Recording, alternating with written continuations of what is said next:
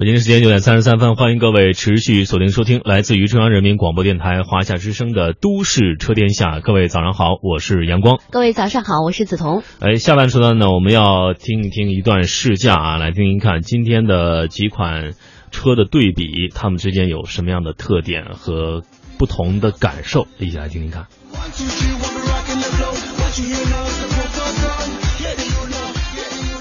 这里。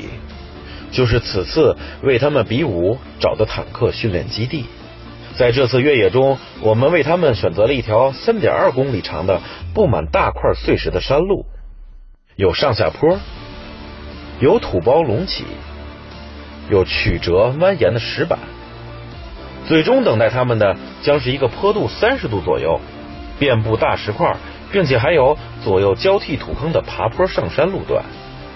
不光是对越野硬件配置、驱动方式、车身几何参数的考验，而且还是对动力、变速箱和轮胎的折磨。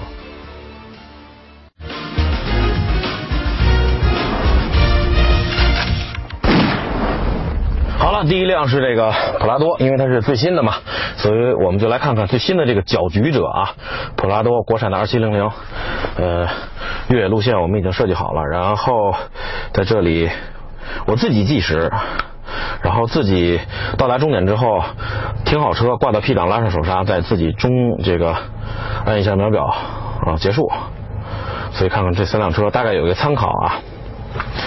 好，呃，照例还是先把这个 ESP 关了啊，Traction Off，然后 ESP 呃 VSC，丰田一个叫 VSC Off，好了，准备开始。哦，好，一开始是这种啊参差不齐的搓板路，大石板，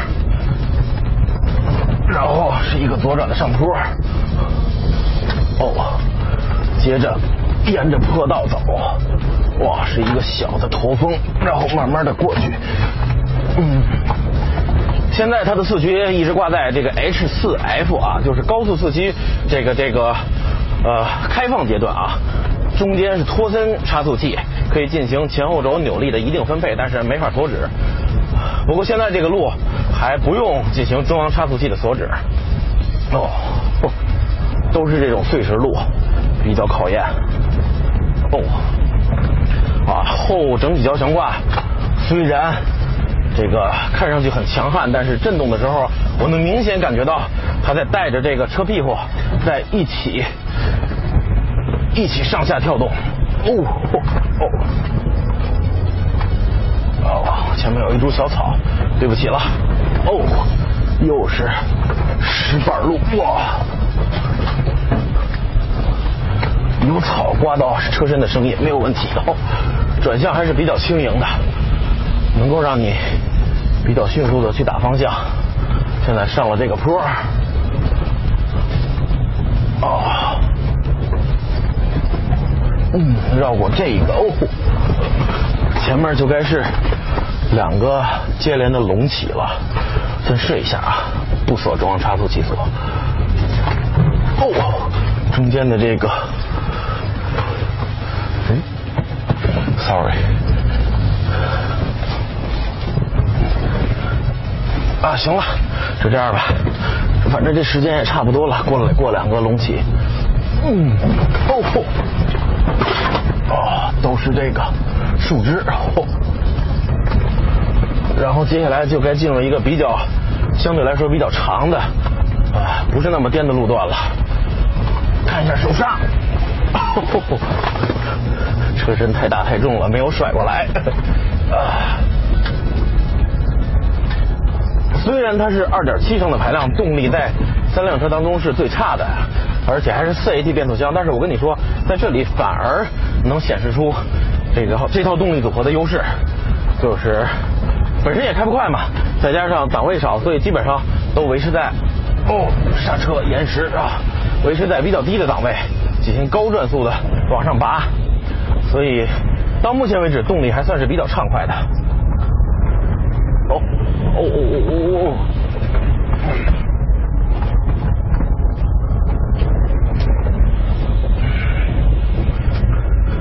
接下来啊，这段也可以来一个手刹，哦，飘的有些过了。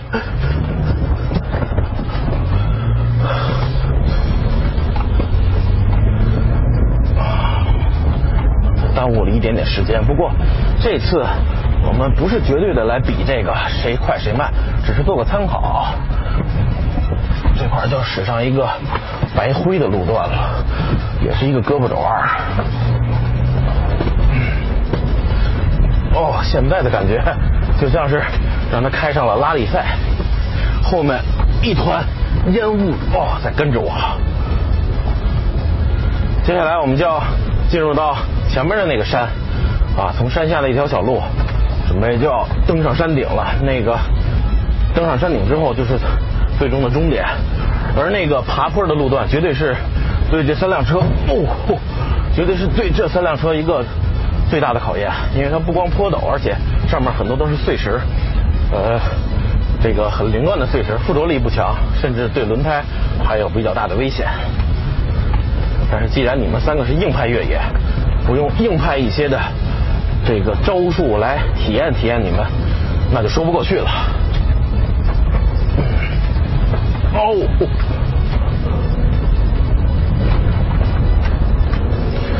哦，现在这条路还算比较平直。这个时候，普拉多二七零零是很安静的啊，从这儿下去，嗯，啊，又是很多的碎石啊。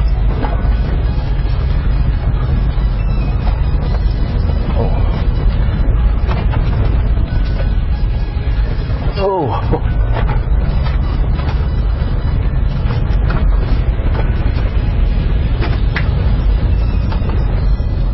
很多碎石，一定要躲着点儿。哦，这还有一块大的。哦，爬上这个坡，拐过右面那个弯儿，哦，就是最终的山路了。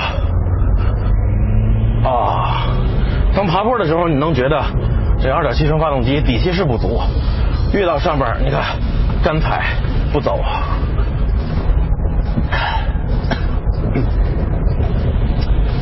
好了，啊哇，这是一块碎石板。啊，过了这个，我准备切换到低速四驱了，因为再往上可能就爬不上去了。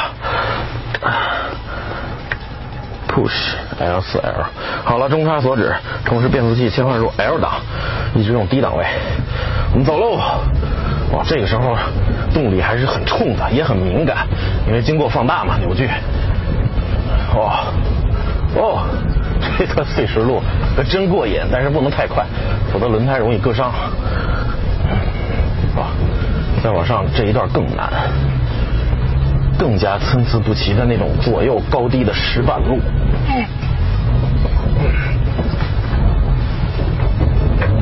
哦，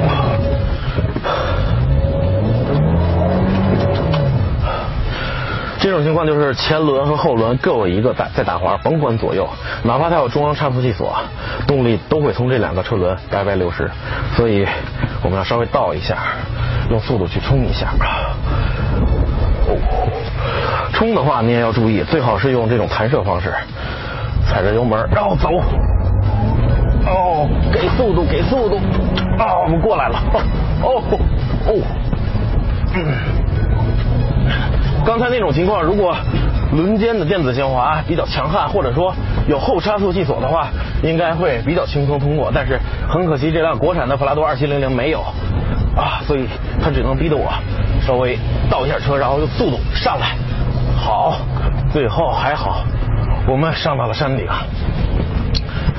哦，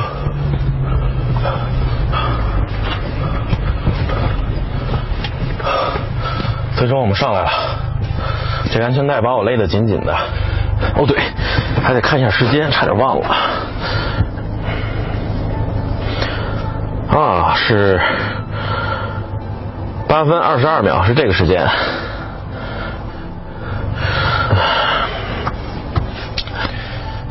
怎么说呢？从出发到现在，只要是一些不太难的路段、平直的路段，它的这个动力系统表现还是没有问题的。呃，离地间隙也足够高，当经过一些这个刚才那两个土垄的时候，隆起的时候，呃，用 H 四 F 还是没有办法，需要将中差锁止才能上来。然后再往后那种大的长的道路都是一马平川。最后爬坡这一块可以看出两点不足：第一，动力确实后劲不足，二点七的爬坡的时候，虽然一开始冲的还挺猛，但是后面慢慢慢慢就没劲了。第二就是，它这个只有中差中差锁啊，轮间的电子限滑能力不是太强，所以即便我拧到了 L 四 L，然后。这个牵引力啊，VSC 全都关掉了，但是刚才爬坡的时候那种路段，前后各有一个车轮，甭管左右，只要有打滑就旋住那儿了，所以害得我不得不倒车用速度冲一下。其实爬坡的时候倒车是比较危险的，尤其是这个路面的情况还不好，都是碎石，附着力不好。呃，这也看出这辆车是有一定局限性的啊。呃，当然它的价格也是三辆车当中相对来说比较便宜的。好了，这就是国产的普拉多二七零零的这个整体越野情况的表现。呃，我们来看一下那两辆车他们的表现吧。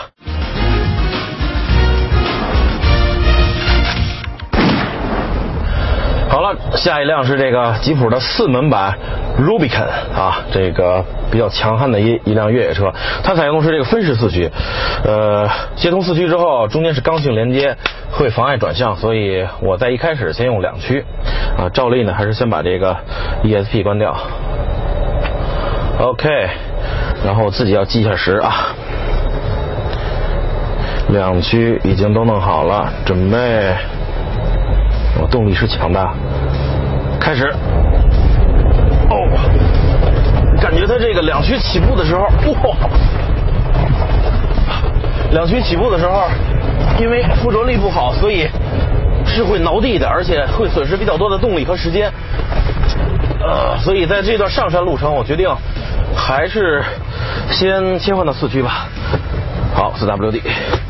虽然中间刚性连接了，但是由于附着力本身不好，所以它车轮的转速差啊是不会太多的传递到中间的刚性连接的，更多的是自己打滑这个吃掉。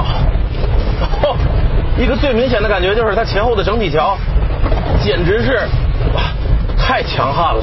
同时也会带给你很多的震动，它们在跳动的时候也会带动车头和车尾不停的震动。三点六升发动机，动力强悍，在这里加速明显感觉要比普拉多要更顺畅。当然了，毕竟排量也也摆在那儿嘛。哦，哦。转向还是比较轻盈的，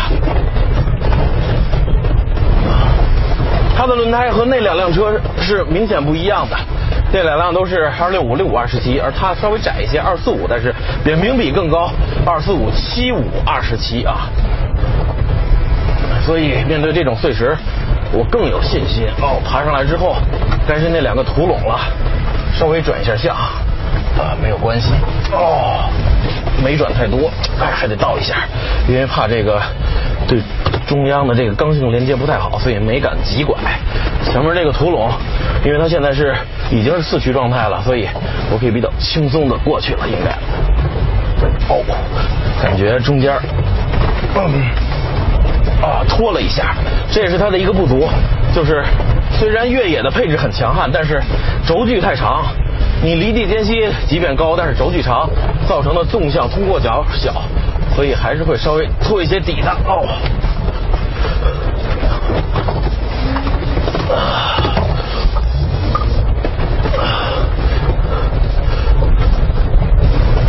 啊，好了，我们该下山了。这个时候，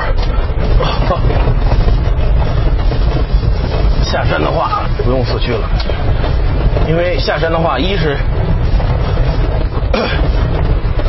动力比较充沛，比较快，后轮不会太多的负担车身的重量去打滑；二是会有很多急弯，所以这个时候用它的四驱会对系统不太好。哦，哦，我 God！我吃的饭都要吐出来了。啊！这块依旧来一个手刹，啊，这把还可以。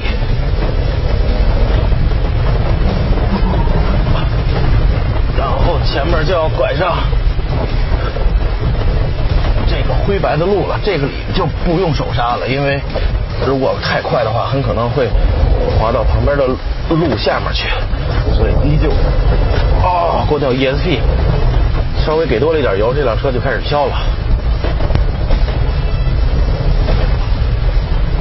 哦哦哦！你们不总是说我老爱叫，老爱呻吟吧？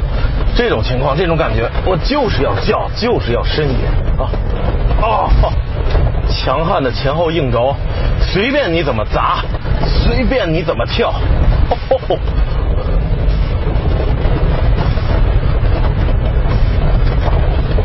虽然在直路上它确实要比普拉多快，但是这个刚才切换了几下四驱两驱，还是稍微费了些时间啊。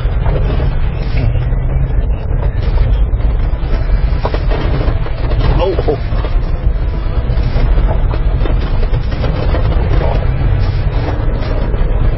好了，前面就是那座山了，要爬那座山。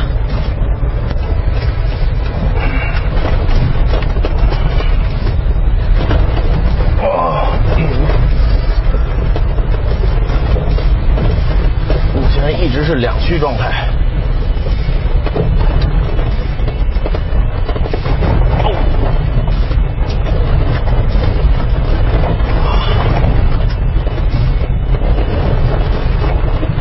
嗯，凭借着惯性和巨大的动力往上冲。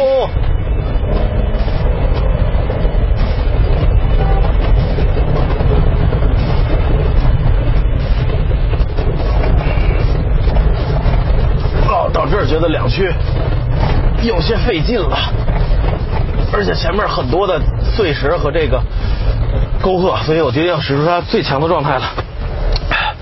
四 H 啊，现在是低速四驱 Rock Track 四点一的这个分动箱传动比，再把这个防倾杆断开，同时后桥差速器锁，前桥差速器锁。哇，现在是这辆车最强悍的时候了，让我们来看看吧。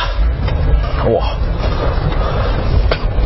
两千转现在时速才五公里，所以这个减速比是有多大呀？哦，两千。真的是稳如泰山，稳如岩石，就像它的四驱名字一样，Rock Track，像岩石一样的稳健啊！前面才是这段坡比较关键的地方，大石板参差不齐，落差很高啊，没关系，它的整体桥可以啊紧紧的压在地面上。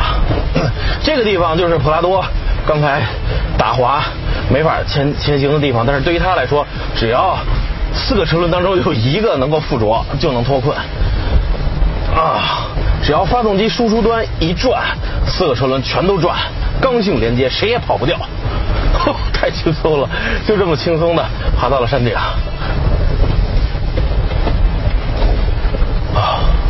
好了，赶紧到上面，我们准备计时结束。OK，啊，挂到 P 档，然后拉上手刹。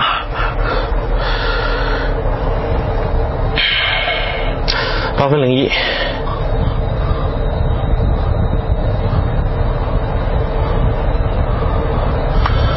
啊来说说这辆车啊，越野的这个装备毋庸置疑，三把锁，防倾杆可断开，基本上啊，而四点一的这个分动箱的低速传动比。没有几辆车能够超过它了，或者说它在它的这个越野硬件就是世界上的 number one。但是对于这辆四门加长版的 Rubicon 来说，它的一个比较致命的缺点就是，虽然离地间隙足够高，但是轴距长，所以纵向通过角比较小。刚才经过那两个土土的这个类似于梯田的那个障碍物的时候，可以明显感觉到底下有点蹭了。而且它的这个车前的这个保险杠也会伸出比较多，所以无形中也降低了一些接近角啊，离去角是足够强大。这辆车。它在越野上面确实是很强悍，但是整个开的过程中，你们也看到了，非常的颠啊，非常的吵，所以这是一部极端的越野机器，它能给你带来极致的越野体验，这就足够了。所以其他方面，你就稍微原谅原谅它吧。好了，我们该下山了，看看那辆帕杰罗是多少。皎洁的山猫。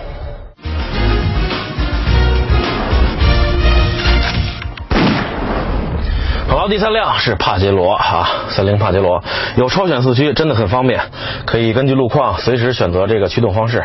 呃，就看这台3.0的发动机在这个直道上能不能跑起来了。好，照例还是先关 ESP。OK，我已经切换到 4H 模式了，然后那会儿 D 的啊，嗯，还是要计一下时，开始。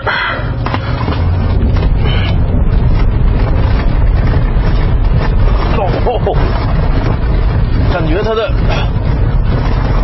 悬挂颠簸是幅度不大，但是很硬啊！啊，两个小通起，哦，加油加油加油！三点零感觉跑起来后劲儿还是挺足的啊！哇，它的这个转向的回馈是三辆车里。最大的回馈力度，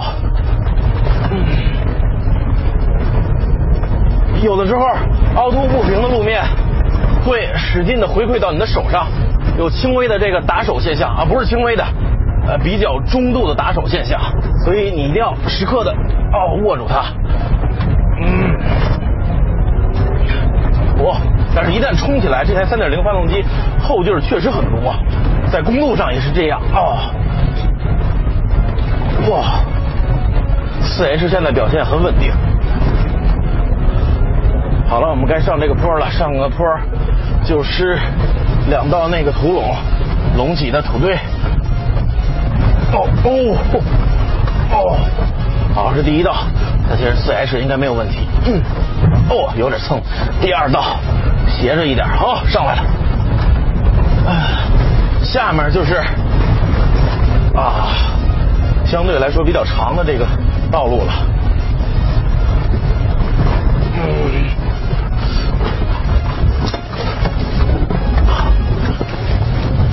Come on, come on, come on！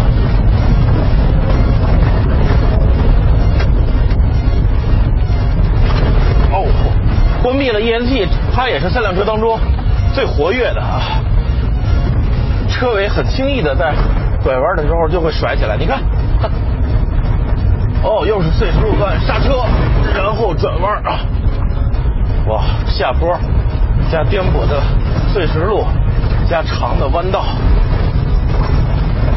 哦哦，这绝对对于制动系统还有轮胎都是一个巨大的考验。好，现在我要切换到二 H 了，因为前面可以用手刹来快速的拐过这个弯。啊好，哦，啊一瞬间没有抓住方向盘。现在我要切换到四 H，看这就是超选四驱的好处啊！你可以不不用停车，就自动的切换，它是在这方面省了很多时间。好，进入这条长的灰土路段。哦，它的公路驾驶感觉，或者说这种道路的驾驶感觉，稍微正常一些道路的驾驶感觉，是三辆车当中。操控感最强的，但同时它的这个 Yokohama 这个 横滨轮胎似乎并不是为了越野而设计的，感觉抓地力稍微有一些不足。比上那个普拉多的邓禄普和呃牧马人的 Goodyear Goodyear，这也就很好的解释了为什么在这种附着力不好的路面，它转向的时候这个车尾会甩。好了，我们马上就要到那个山底下了。哦哦，哦，Come on，Come on，Come on，加油！它的视野非常的开阔，三辆车当中，我觉得风挡玻璃的面积是最大的。好了，我要进去了。啊！好的，以上就是本期节目的所有内容。我是阳光，我是梓潼。明天同一时间我们再会了。再会了。